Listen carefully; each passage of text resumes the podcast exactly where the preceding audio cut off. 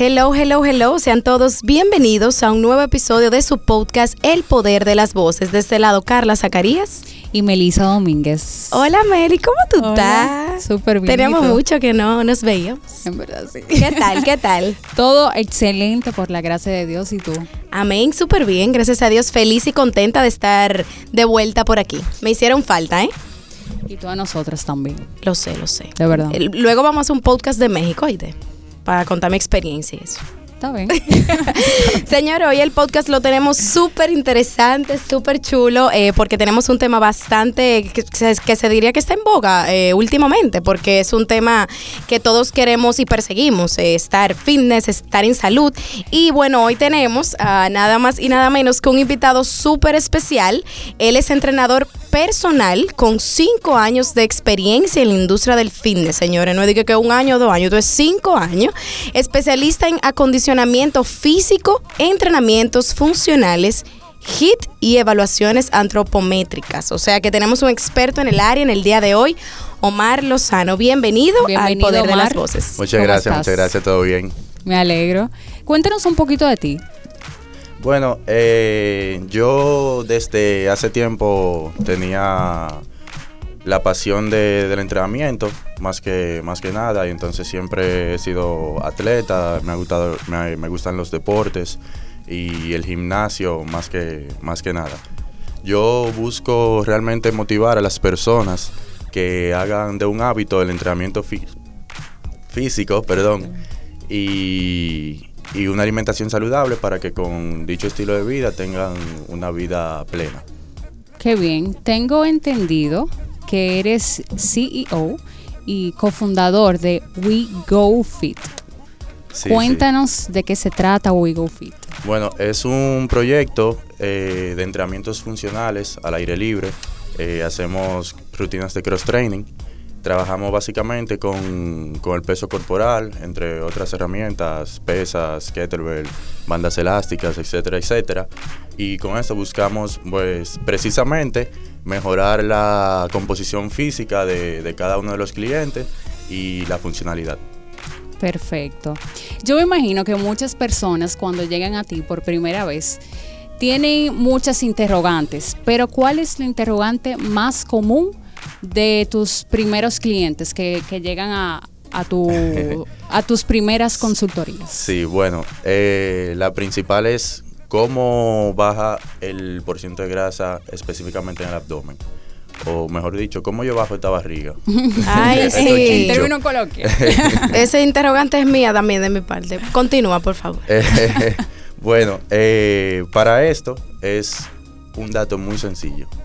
No es hacer abdominales, no es hacer cardio, es simplemente comer en un déficit calórico. Es decir, comer menos calorías de la que tú, tú quemas. ok, bajale la grasa. Cero hamburger, Y cero dulce, ¿verdad? pizza, cero Es eh, más fácil si tú eliminas esos, ese tipo de alimentos, pero no es que es imposible eh, hacerlo integrándolo ocasionalmente en tu, en tu dieta. Todo es eh, un equilibrio. Sí, O sea, tú Realmente. puedes comer bien los seis días de la semana, el otro día de, de la semana tú puedes simplemente darte tu gustico, porque realmente es así, uno no puede vivir Claro, es como un esclavizado. claro, pero no, ojo, no el día entero. No, es una En un comida. momento sí. de un Es día muy que tú elijas. Eso es muy importante. Pues ya lo estaba, yo lo estaba haciendo mal, entonces pues yo pensaba que era el día entero. Porque lo que pasa es que hay personas que dicen, bueno, hoy es mi día de cheat Bueno. Sí. y yo le voy a dar con todo. Entonces Claro. no, no tiene sentido que tú hayas comido, entiendo yo por sentido común. Tú me corriges si no es así. Eh, no, tiene, sin- no tiene sentido común que tú hayas, eh, te, hayas alimentado bien los seis días de la semana y después que venga a explotarlo con... Eh, sí, No, pero yo decía como que los seis días era una gran porción, o sea, y el sex- séptimo día yo podía. Bueno, lo que pasa es que todo, va, todo va a influir eh, de la siguiente manera. Si tú haces un leve déficit calórico en toda la semana, y entonces en ese día que tú te das la libertad de, de ingerir alimentos que, que te gustan y que no están en tu nueva filosofía de vida, y haces un superávit demasiado grande, va a opacar el, el déficit que hiciste en la semana. Ok. Ok, ya, ya entendí. Omar, y otra preguntita por aquí. Eh, justo hablaba con Melissa antes de, de escribir estas interrogantes. ¿Cuáles son los errores que hacen las personas cuando van a empezar una dieta? O sea, ¿o ¿cuáles son los errores que provocan un atraso en nuestro metabolismo? Bueno, lo primero es entender qué es el metabolismo, porque muchas personas hablan de metabolismo, eh, de, que, de cómo hacerlo más rápido, de por qué se, se hace más lento. En, en términos llanos, para que se entienda fácil, siguiendo muy científico, el metabolismo es eh, la capacidad de nuestro organismo transformar los alimentos en energía. Entonces, si nosotros tenemos déficit de algún tipo de nutriente, ya sea micro o macronutriente, esto es uno de los errores que puede hacer que tu metabolismo se haga más lento, porque tus hormonas no van a estar en el nivel que deben de estar. Entonces, eh, básicamente es no comer lo necesario, lo que tu cuerpo necesita. Eso es uno de los errores que hace que tu metabolismo sea más eh, lento. No descansar bien. Esto produce un desbalance en las hormonas y la falta de entrenamiento de fuerza. Que muchas personas creen que, ah, no, es que Cardio. eh, principalmente las chicas creen que si entrenan muy fuerte se van a poner muy masculinas. Ay. lo cual no es así. Es un mito. Sí, ¿Verdad? 100%. Bueno, yo te. yo- Hay otra preguntita viene. Ahí lo vamos a, a ahondar un poquito más. Entrando en esto del metabolismo, es cierto que cuando uno come muchas veces tiende el metabolismo a, a ser más rápido. ¿o No, eso No. Es, es un mito. Eso. La Bueno, frecuencia en la que, eh, la que comemos en el día no va a determinar la velocidad de nuestro metabolismo. Más bien, eh, los nutrientes, si cubrimos lo, lo que necesita nuestro cuerpo, si, estam- si mantenemos nuestro cuerpo activo y descansamos bien, eso va a mejorar el metabolismo de, de cada quien. Ok. O sea, bien. Otro error que muchas personas tú puedes ver que, o tus clientes cometen.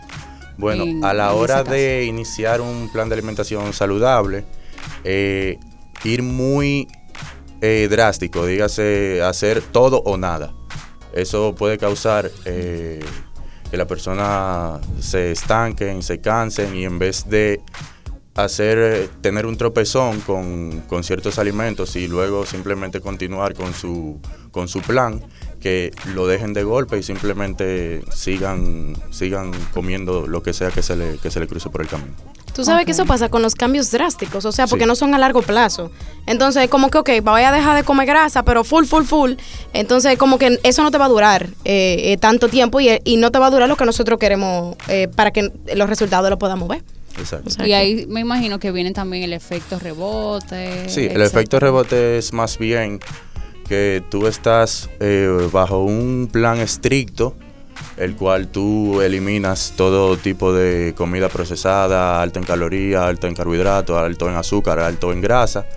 Entonces, supuestamente tú crees que cuando vas a llegar, que cuando llegas a tu meta, ya tú tienes la libertad de comer de todo otra vez. Entonces, ya tu metabolismo es más lento porque trabaja con menos, con menos alimento, con menos comida. Entonces, cuando tú vuelves y le agregas todo lo que tú comías antes, entonces es el rebote, que simplemente tú estás comiendo mucho más calorías de la que tu cuerpo requiere para trabajar.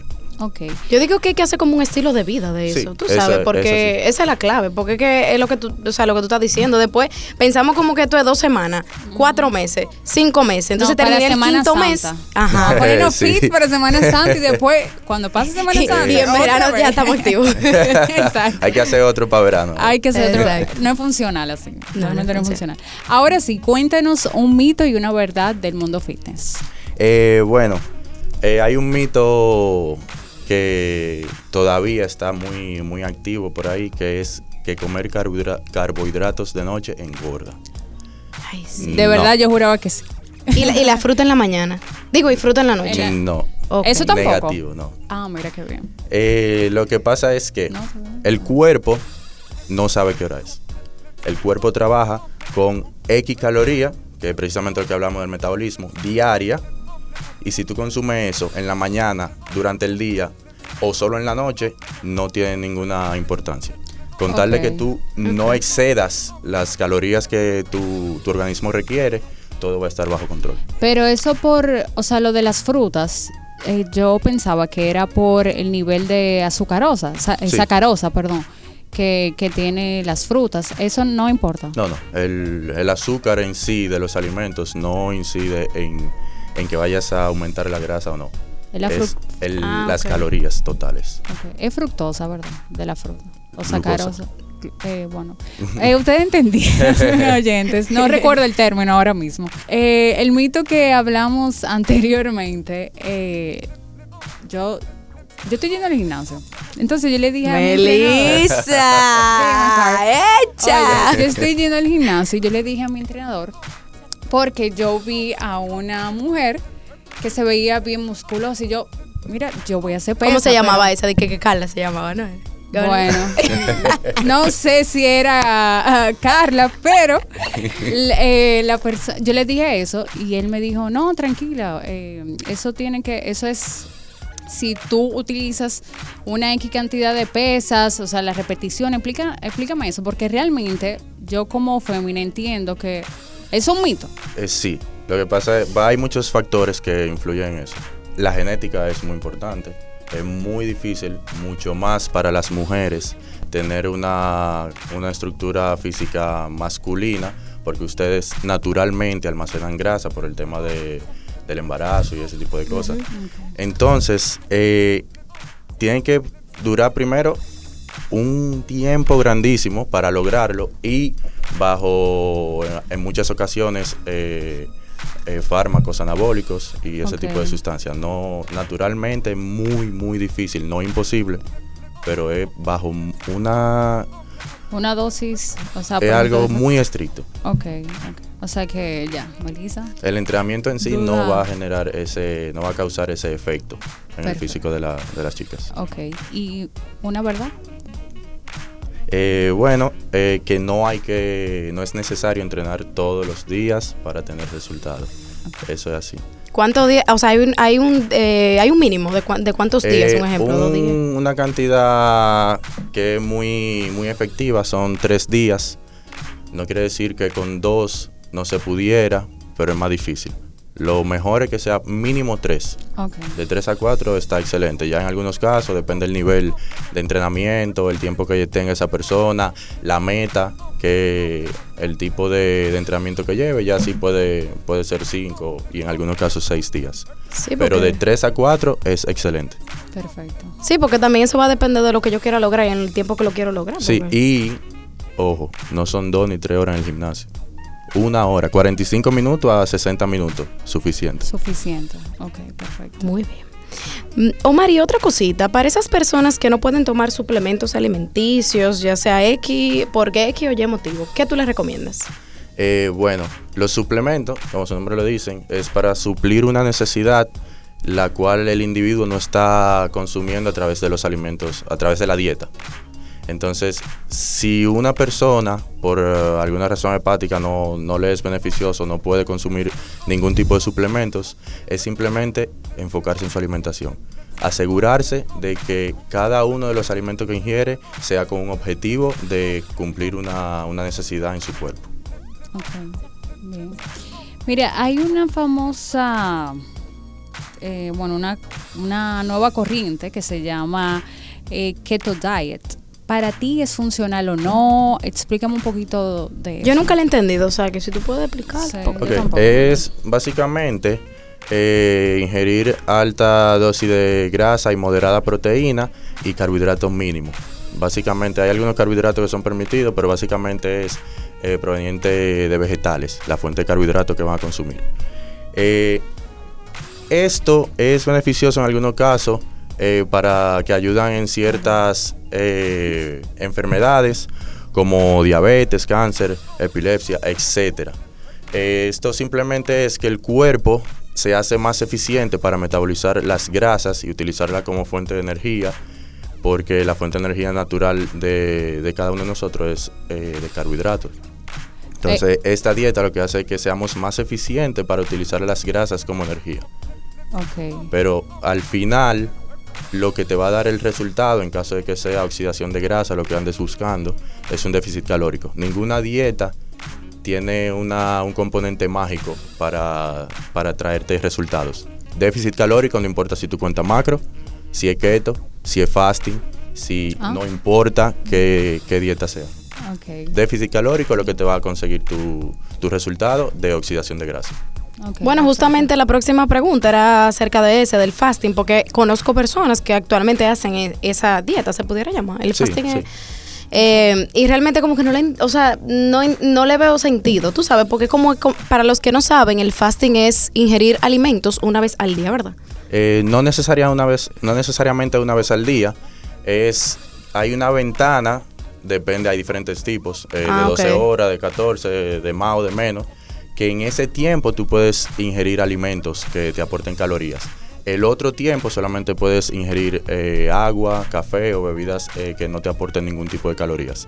Pero haciendo el fasting yo no puedo hacer ejercicio porque me voy a marear y me va a dar una cosa. Sí, ¿eh? sí puedes hacer. Eh, el fasting, el beneficio que yo le veo es para personas que pueden adaptarlo sin ningún problema a su estilo de vida. Dígase personas que a lo mejor no le da mucha hambre en la mañana, puede aprovecharse de, de esos beneficios, ya que como tiene menos tiempo para comer, es más fácil no pasarse de calorías. Muchas personas creen que el fasting es, ah, hago ayuno eh, por muchas horas en el día y luego entonces me mato comiendo todo lo que todo lo que se me antoje porque Claro. ese, en esa ventana yo puedo comer lo que se me ocurra. Y no es así. Realmente en el fasting, en esa ventana que tú vas a ingerir alimentos, es igual que si tú estuvieras haciendo una dieta contando macro, deben de ser alimentos eh, ricos y densos en nutrientes. No pizza, hamburger, dulces, no. Y eso, tanto la keto diet como la, el fasting, ¿tú se lo has recomendado a alguno de tus clientes? Eh, no. No. Yo siempre me voy por no eliminar ningún ningún macro macronutriente de, de la dieta. Trato de que siempre eh, coman cosas que suelen pensar que son prohibidas o que no se deben comer o que engordan eh, por la mala información. Simplemente hemos crecido con la información de que el arroz engorda, de que el pan engorda, de que tal cosa El engorda. arroz no engorda. Calorías. Eso es lo más importante. Yo, por ejemplo, Ah, como arroz ahora, todos los días. Bueno, exacto. Digo, yo también, pero eso es, eso es un mito también. Sí, señor, él come arroz todos los días, pero yo quisiera que ustedes estuvieran aquí y lo vieran, porque ajá, uno aquí, mi amor. Así, ¿no? Porque, ajá. Ok, ok. Y entonces, si nos puedes decir tres o cuatro tips para que una persona tenga éxito en el gimnasio. Claro. eh, en el gimnasio. En el gimnasio y que pueda llevar una vida saludable hoy en Exacto, día. Tú sabes que hoy en día vivimos, eh, vivimos y pudiera decir eh, el 80% de los ciudadanos de este país, el 90%, vivimos en un rush cons- constantemente. Entonces, ¿qué consejos, ya para ir finalizando el podcast del día de hoy, qué consejos tú pudieras eh, facilitarnos a todos nuestros oyentes y a nosotros aquí del estudio? Claro, eh, no, lo más importante no es la parte de- del entrenamiento, o sea que más bien que tips para, para tener éxito en el gimnasio eh, serían tips para tener, para lograr sus objetivos en general, Excelente. para exacto. en el, en el mundo del fitness, que es lo Exacto. que, lo que estamos hablando hoy. Eh, una cosa muy importante es organizar su- sus comidas. Es muy importante hacer un, un menú, se puede decir, ya sea semanal, bimensual o mensual. Si eres una persona la cual te cansas rápido de repetir alimentos, de comer X tipo de, de comida, te recomiendo que hagas un, un menú mensual o bimensual. Porque realmente si haces uno mensual con cierto tipo de comida muy frecuente, no lo vas a, no lo vas a seguir. Y lo ideal no es tener una dieta perfecta, que sea bonita en papel, que te vaya a llevar resultados, sino que lo sigamos. Claro. Eso es el primero, creo yo, considero, porque la dieta es lo más importante. Es Para tener los- los 80% resultados. dieta, ¿verdad? Y Sí, dicen 80, 20. pero... eh, es ¿Qué bien por ciento tú le pones? ¿Qué por ciento tú le pones? quisiera 99%. más, porque Sí, que era tú 28. incluso pudieras tener ciertos resultados, no es que te va a poner fuerte, te va a poner roca, como decimos aquí, si esa es tu meta, solamente con la dieta, pero tú puedes lograr ciertos resultados solamente con la dieta y sin entrenamiento. sin verdad. embargo, con entrenamiento y sin dieta no lo puede lograr. Claro. Entonces, eso está en debate, el porcentaje, pero es bien alto. Es bien. La, alto. la alimentación es el número uno. Perfecto. Eh, otra cosa es que no seas eh, duro contigo mismo. Eh, debes de, de motivarte y quererte como tú eh, ayudas a alguien que, que tú quieres. Tú lo que debes de hacer es, si tienes un tropezón y ingeriste algún alimento el cual no estaba planeado o incluso en ocasiones lo planeamos y como quiera nos sentimos mal porque sabemos que es una comida que alta en grasa saturada, mucha azúcar, es alta en carbohidratos, incluso planeándolo nos sentimos mal en ocasiones. Ay. Es que entiendas que debes de darte ese respiro para que puedas continuar y que sea duradero en el tiempo. No puedes querer tener un plan tan estricto a menos de que se- tú seas un atleta y te lo prohíban por cierto tiempo para realmente lograr y hacer esto un estilo de vida. Y otro sería em, pudiéramos decir la paciencia. Lo que tú lo, el peso que tú ganas en 5 o 10 años, no pretendas eliminarlo en uno o tres meses. Toma tiempo el cambio, debe de ser paciente y estar consciente que van a haber tropezones, que vamos a tener situaciones. Vivimos en una sociedad que va muy acelerada, tenemos mucho trabajo, mucha tarea, muchas cosas que hacer, así que paciencia para que puedas eh, realmente lograrlo sin llegar a la demencia. Perfecto. Yo a esa paciencia le, le agregaría eh, dominio propio y, y voluntad, porque Sí, es fuerte sí. cuando Sí, tú voluntad, sales que- y tú no tienes el hábito de comer saludable y tú estás iniciando en ese estilo de vida y tú, bueno, en una gentadera y tú, no mi día hoy, qué sé yo. ya lo sabes. Sí, yo creo que la voluntad es una es algo clave realmente para uno, no en esto, sino en todo en la vida, poder lograr eh, el éxito que uno desea en Claro. En Sí, esa eh, área. también otro, otro tip se puede decir. Eh, yo estaba viendo un video eh, de un entrenador eh, estadounid- estadounidense, me parece, que él decía, en esas ocasiones en las que estamos en alguna actividad social, muchas veces sentimos la presión de que la gente viene y nos brinda y nosotros decimos que no, y ellos entienden que que nosotros no la estamos pasando bien, que tenemos que consumir cierto alimento o alcohol. Entonces una forma fácil de que no sean insistentes con, con lo que sea que te estén brindando es decirle que tú estás en un reto. Porque si ven que tú estás en un reto, simplemente no le buscan pero. sí, ellos no te quieren no te quieren sacar del camino, en verdad. Escucharon, no oyentes. te dejan de, de insistir y ya. Exacto.